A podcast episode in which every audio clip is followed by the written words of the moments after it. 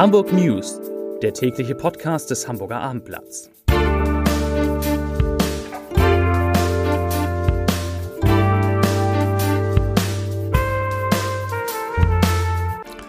Herzlich willkommen. Mein Name ist Bernd Röttger und ich freue mich, Sie heute wieder am Mikrofon begrüßen zu dürfen.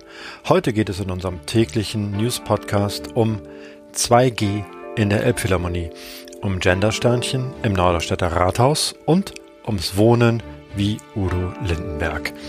Aber zunächst einmal wie immer die Top 3 der meistgelesenen Geschichten auf abendblatt.de. Platz Nummer 3. Hohe Energierechnung in drei Hamburger Stadtteilen steigen die Stromkosten stark an. Platz Nummer 2. Es geht um die Existenz. Der Rissener Bauer Jags zieht vor Gericht. Platz Nummer 1. Finanzen. Ver Vermögen nicht vergessen, nach 30 Jahren gehört es der Bank. Die Elbphilharmonie ist wieder voll da. Und zwar im wahrsten Sinne des Wortes. Keine Mindestabstände, keine Maskenpflicht. Gestern Abend gab es das erste 2G-Konzert im großen Saal. Also das erste Konzert, bei dem nur Geimpfte und Genesene Zutritt hatten. Unser Abendblatt Kulturredakteur Tino Lange war dabei und natürlich schreibt er nicht nur eine Kritik zum Konzert des Hamburger Pianosommers mit Klassikpianisten Sebastian Knauer, Jazzstar Martin Tingwall, Tastenentertainer Joja Wendt und Boogie-Woogie-Koryphäe Axel Zwingenberger. Genießt die neue Freiheit, sagte Joja Wendt in seiner Begrüßung. Das Publikum reagierte sehr unterschiedlich auf die 2G-Regelung. Manche trugen dennoch eine Maske, andere sind schon wieder beim sechsten Sekt vor dem Konzert. Und noch einmal 2G. Fans der Hamburg Towers können die Heimspiele künftig weitgehend ohne Corona-Einschränkungen genießen. Wie der Basketball-Bundesliga-Club am Mittwoch bekannt gab, entfällt ab sofort die Maskenpflicht bei den Heimspielen. Dies gilt auch für den Eurocup, in dem die Wilhelmsburger am kommenden Dienstag gegen Belgrad ihre Premiere feiern. Der Club empfiehlt allerdings den Fans weiterhin Masken mitzuführen. Diese müssen weiterhin im abgesperrten Zugangsbereich der Halle bis zur Kontrolle des Impf oder Genesungsstatus getragen werden. Die Hamburg Towers setzten Mitte September als erster Profiklub der Stadt die 2G-Regeln um. Jetzt entfällt bei den Heimspielen der Basketballer auch die Maskenpflicht.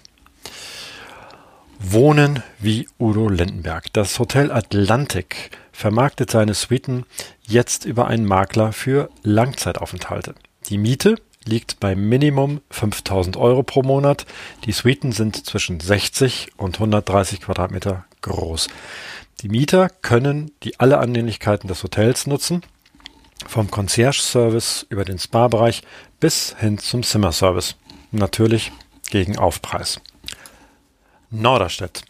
Die Stadtverwaltung der Gemeinde an der nördlichen Stadtgrenze von Hamburg macht den Genderstern für ihre Kommunikation zur Pflicht. Künftig müssen die Mitarbeiterinnen und Mitarbeiter der Stadtverwaltung geschlechtsneutrale Sprache benutzen. Eine Broschüre soll den richtigen Umgang mit dem Sternchen erleichtern. Norderstedts Oberbürgermeisterin Elke Christina Röder sagt, Zitat, durch diesen bewussten Sprachgebrauch tragen wir aktiv zur Gleichbehandlung der Geschlechter bei. Zurück nach Hamburg. An der Flurstraße in Lurup kam es am Mittwochmorgen zu einem spektakulären Unfall. Eine 85 Jahre alte Autofahrerin fuhr mit ihrem Wagen durch die Wand eines Einfamilienhauses.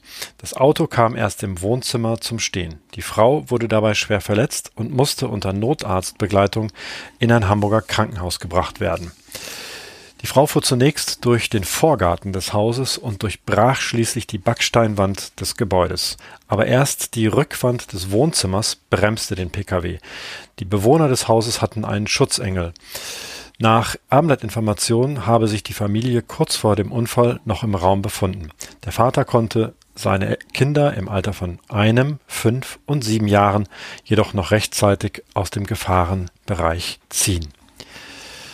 Nicht nur steigende Preise für den elektrischen Strom selbst lassen die Energierechnung von privaten Haushalten und Unternehmen steigen, auch die sogenannten Netz, Netznutzungsentgelte werden im nächsten Jahr im Durchschnitt um 5% erhöht. Das geht aus einer Erhebung des Vergleichsportals Check24 hervor, die dem Abendblatt vorliegt.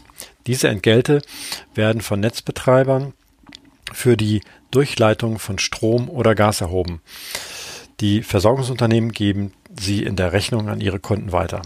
Ne, nach den Berechnungen müssen die Verbraucher in drei Hamburger Stadtteilen für 2022 mit besonders hohen Zusatzkosten rechnen. In Duvenstedt, Lehmsaal-Mellingstedt und Wohldorf-Ohlstedt ist die Schleswig-Holstein Netz AG der zuständige Netzbetreiber. Und nach den Berechnungen steigen dort die Netzentgelte im nächsten Jahr sogar um 18 Prozent.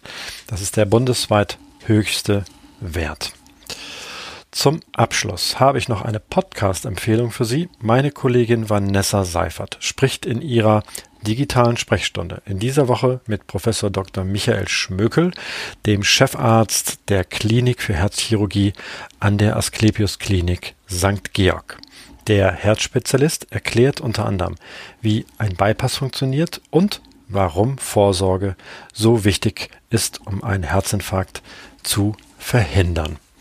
Von mir war es das für heute. Mir bleibt jetzt nur noch eines zu sagen. Ich wünsche euch, ich wünsche Ihnen einen schönen Abend und bleiben Sie gesund.